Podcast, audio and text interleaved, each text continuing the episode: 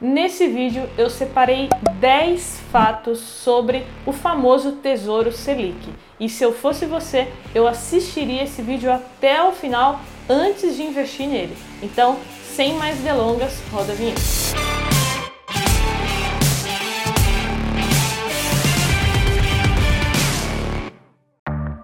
E antes da gente começar, eu tenho um convite muito legal para te fazer. Vai acontecer a Semana do Jovem Investidor, do dia 5 ao dia 8 de abril. Eu vou deixar o link aqui na descrição para você se cadastrar. Serão quatro aulas comigo que você vai ter acesso gratuitamente, beleza? E qualquer dúvida pode me mandar lá no inbox do Instagram que a gente responde. Então vamos lá. Antes do primeiro fato, eu vou explicar rapidamente o que é Tesouro Selic é uma das modalidades do Tesouro Direto. Foi um programa criado pelo Tesouro Nacional para captar recursos né, de nós, pessoas físicas, principalmente para pagar a dívida pública. Ou seja, resumindo tudo isso que eu falei, você vai emprestar dinheiro para o governo e depois ele vai te devolver o valor que você investiu mais os juros. E agora vamos lá para o nosso primeiro fato sobre Tesouro Selic. Primeira coisa, vencimento do Tesouro Selic não significa que você só vai conseguir resgatar ele naquele dia. Por exemplo, o Tesouro Selic 2027, o vencimento dele é dia 1 do 3 de 2027.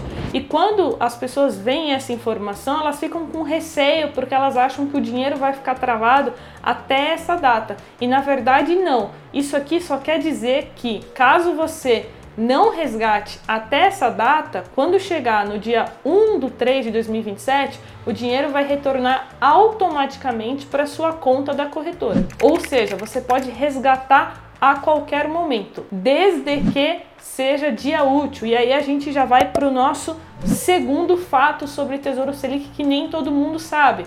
A gente só consegue resgatar em dias úteis, ou seja, feriados, finais de semana, a gente não consegue, a gente não tem essa liquidez. Então, se atente a isso. E agora, o nosso terceiro fato é que ele é pós-fixado. Isso confunde muito a cabeça dos iniciantes. Como assim? Isso quer dizer que a gente só vai saber o rendimento exato no final, quando a gente fizer o resgate. Por quê?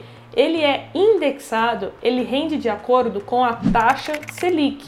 Porém, a taxa Selic ela pode ser alterada durante o ano. Existem oito reuniões do cupom e em cada reunião eles decidem se eles vão manter a taxa Selic, se eles vão diminuir ou se eles vão aumentar ela. E aí o que acontece? Um exemplo prático aqui para vocês. Vamos supor que você tenha começado a investir no Tesouro Selic quando ele rendia 2%, algumas semanas atrás. Porém, o Copom anunciou o aumento da taxa Selic para 2,75. Ou seja, o dinheiro que você tinha no Tesouro Selic agora vai render mais. E agora vamos ao nosso quarto fato, que é a taxa, né? É a única taxa que existe no Tesouro Direto, que é a taxa da B3 Porém, é, o Tesouro Nacional anunciou alguns meses atrás que zeraria essa taxa para quem tivesse até 10 mil reais no Tesouro Selic. Ou seja, caso você tenha, por exemplo, 13 mil reais no Tesouro Selic,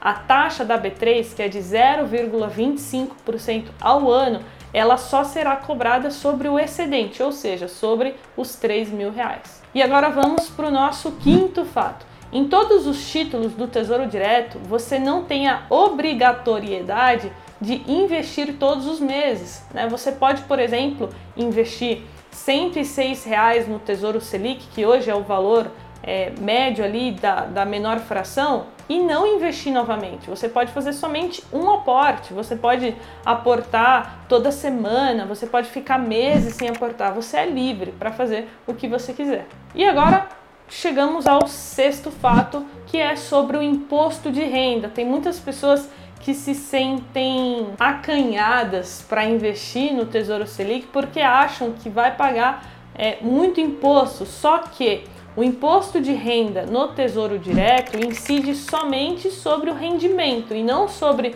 o valor que você investiu. E uma notícia não tão boa é que, cara, não tem como fugir do imposto, né? Todos os investidores mesmo que ele tenha apenas mil reais aplicados ou tenha um milhão, todo mundo vai ter que pagar imposto, não tem jeito. E agora o nosso sétimo fato é que ele não rende 2,75, que é a taxa Selic meta, mas sim a taxa Selic over, que hoje está em 2,65. Inclusive, você encontra essa informação no próprio site do Banco Central. Então não esquece, a taxa Selic meta é aquela que aparece no jornal, nas notícias, porém o nosso Tesouro Selic ele sempre vai render a taxa Selic over. E jovem, se você assistiu até aqui, é porque você tá achando legal, tá achando maneiro, tá curtindo, então deixa seu like aí, beleza?